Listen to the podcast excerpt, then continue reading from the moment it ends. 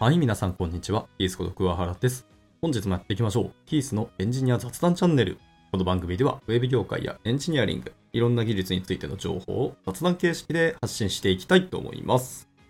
で、今日はですけども、タイトルにあります。人は表計算から逃れることはできねえだろうな、みたいなお話ですね。で、まあ、この話をしようと思ったきっかけとして、何名かのエンジニアと雑談してる中で思った、感じたことで、話には出てなかったんですけど、データベースの話です。で、データベースって、まあ、学び方としてどういうもの、どういう学び方をすればいいかっていう話なんですけど、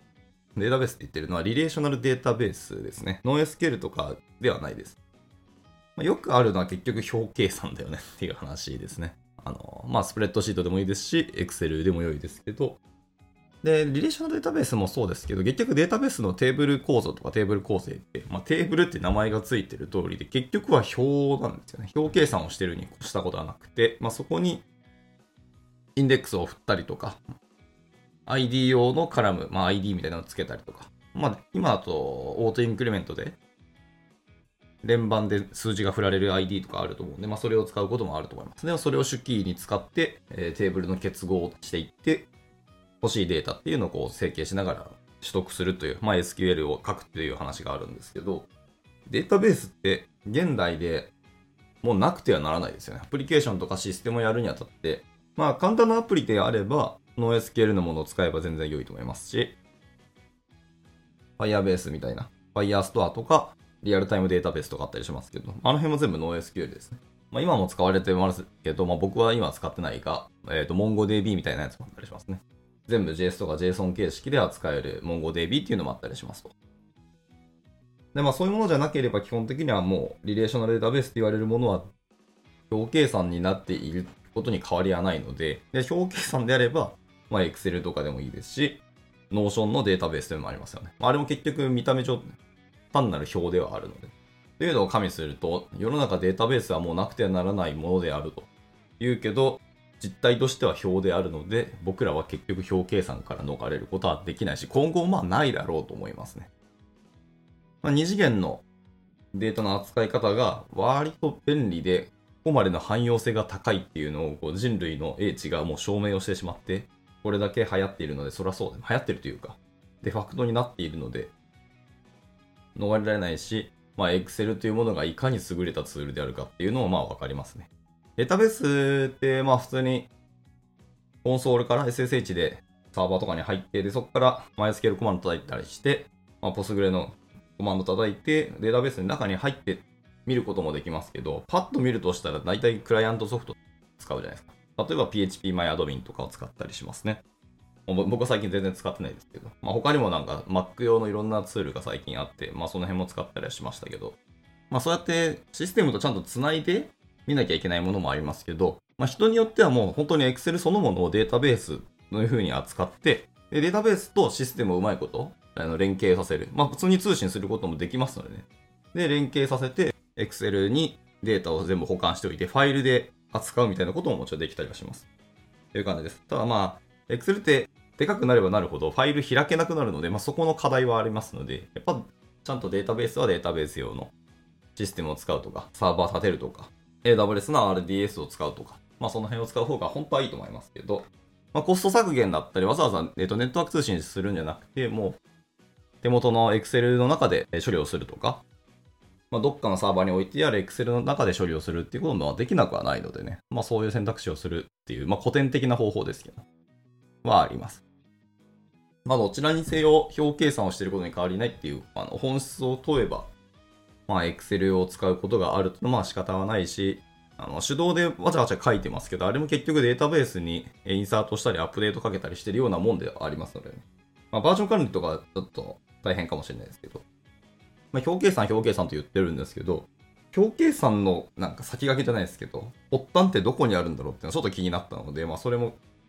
軽く調べてみましたけど、まあ普通に Wikipedia にありましたね。えー、表計算ソフトの、まあ、概念を生み出した人、表計算そのものアルゴリズムを生み出したちょっと人は僕はまさにわからなかったんですけど、表計算ソフトですね。生み出した人っていうのは、えー、最初の表計算ソフトウェアであるビジカルクですかね。ビジキャルク。えー、正しい発音は多分カルクかもしれないですけど。っ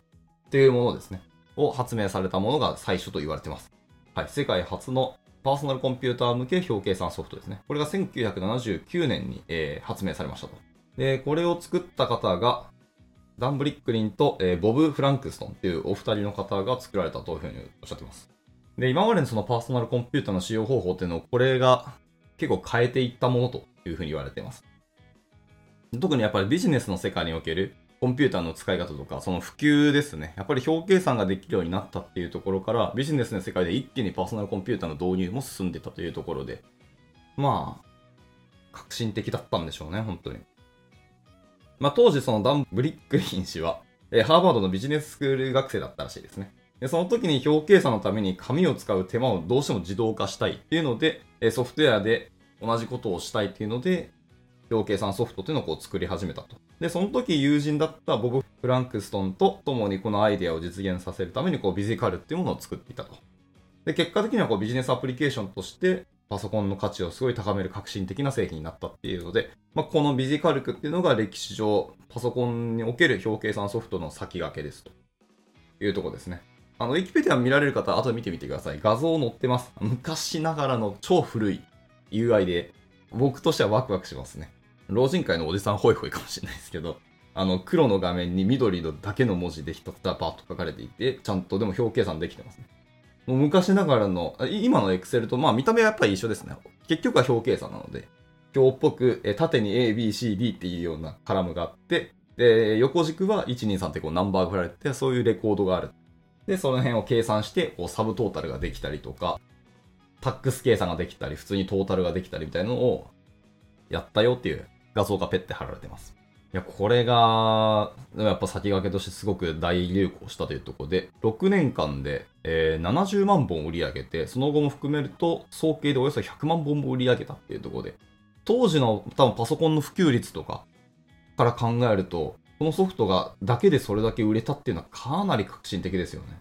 で逆にこれが使いたいがためにパソコンも実際売れたことになるんじゃないかというので、お互いのメリットすごく大きかったんじゃないかなと思いますね。はい。で、ちなみに最初これは Apple II 向けのものがリリースされていて、Apple II の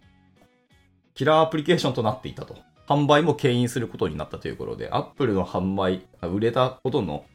背景の一つに、ビジカルクっていうのが実はあったよって話は全然あると思いますね。いや、これいい話だ。で、まあその後はいくつかの、まあ、プラットフォームを移植されたと。まあ、そこで多分ビル・ゲイツ、マイケルソフト、マイクロソフトが導入をしたんでしょうね。今、エクセルといえばもう MS のイメージがすごい強いですけど。実は最初はアップルの方が早かったっていうところが、これは歴史的に面白い話です。はい。で、途中でまあ8ビットだけじゃなくて16ビット向けのプラットフォームを含んだものもリリースされていったよというところで、最初の表計算ソフトウェア、改めまして、ビジカルクの考案者、ダン・ブリックリンとボブ・フランクストンですね。はい、っていうところでした。で、まあ、ちなみにお二人は会社も起こしたらしいですね。えー、ソフトウェアアーツっていう会社を起こした。で、販売会社は、えー、パーソナルソフトウェアっていう会社、後のビジコープっていう会社になったらしいですね。結構歴史的にはだいぶ前ですね。1979年なんで私生まれてませんからね。まあ、その辺の時からずっとこう表計算っていう概念とかソフトウェアが作られて、もう今2024年ですか。になっても人類はずっと表計算ソフトウェアに依存してますし、え、データベースも結局言ってしまえば表計算っていう話と、まず冒頭に言った通りですね。っていうあるので、僕らはもうずっとこのまま、おそらく表計算から離れることはないだろうし、逆に表計算っていうのがどれだけ便利か、で、どれだけ人類のビジネスの場でもそうですし、パーソナルの場でもそうですし、頭の中の整理とか吐き出しとかっていうところで、便利なツールであるかってことが証明し続けているってことですね。で、そこにリレーショナルとして結合できるっていう概念が入ったのがまだでかかったんでしょうね。特にデータベースのジョインという概念はかなり大きく、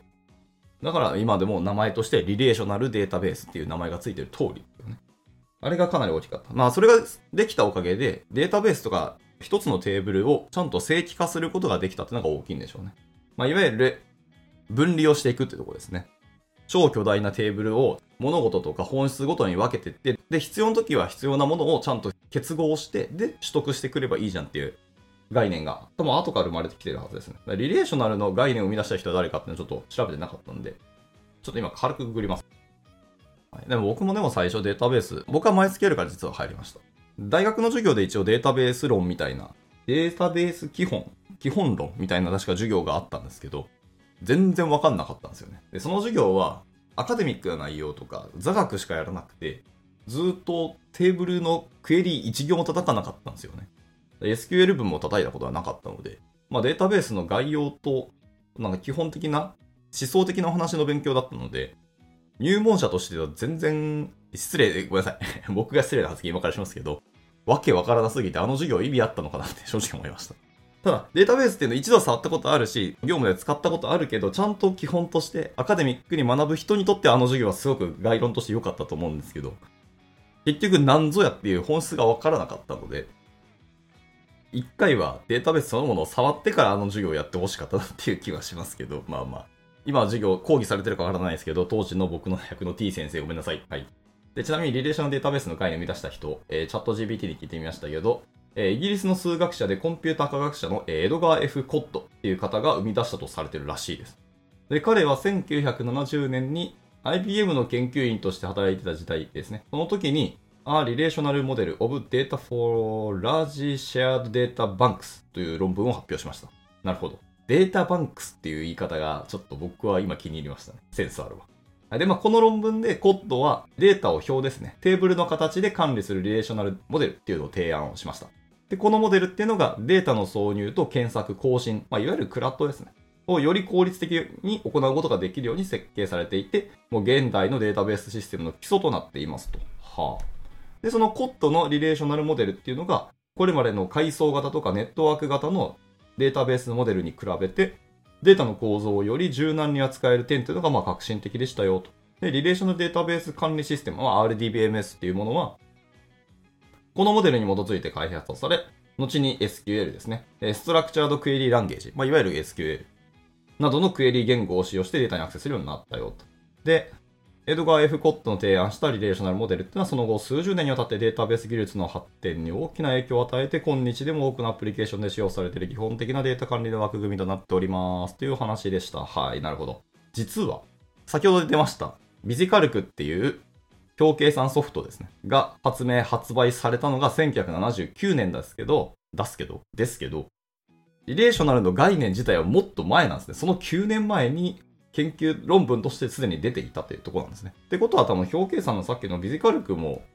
僕触ってないですけど、多分最初からリレーショナルな機能あったのかな？もしかしたら。ちゃんと見てなくてあれですけど。概念とか理論の方が先に生まれてたってのはちょっと興味深いですね。使ってみて後からやっぱりこれ分離して結合するみたいなのがより便利そうだなっていう発展の話からリレーショナルのお話が出たのかと思ったらそうじゃないんですね。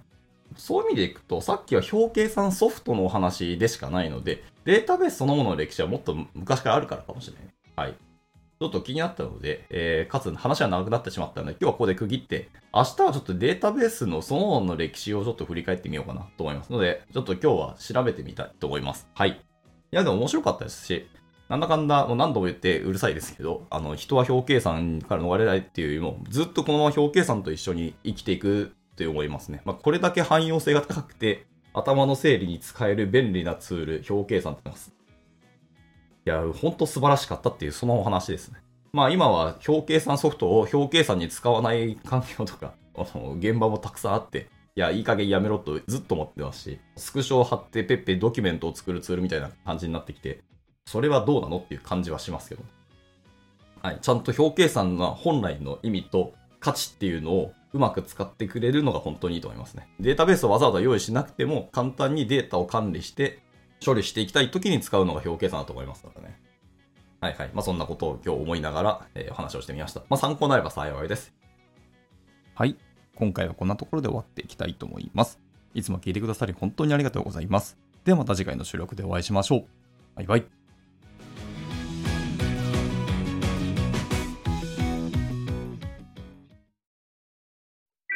And now, a short commercial break. 現在、エンジニアの採用にお困りではありませんか？候補者とのマッチ率を高めたい、辞退率を下げたいという課題がある場合、ポッドキャストの活用がおすすめです。音声だからこそ伝えられる深い情報で、候補者の興味関心を高めることができます。株式会社ピトパでは、企業の採用広報に役立つポッドキャスト作りをサポートしています。気になる方は、カタカナでピトパと検索し、X またはホームページのお問い合わせよりぜひご連絡ください。